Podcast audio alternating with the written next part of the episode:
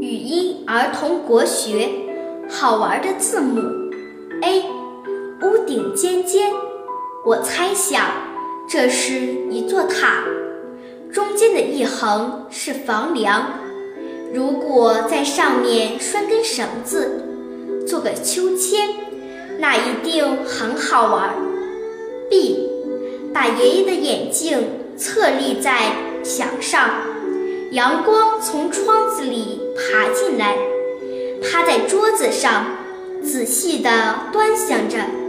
他是不是也想戴一戴这副奇怪的眼镜？C，一看到这个字母，我就想到了种在院子里的丝瓜。丝瓜弯弯的，两头翘起，好像耳朵趴在瓜架上。聆听夏天的心跳。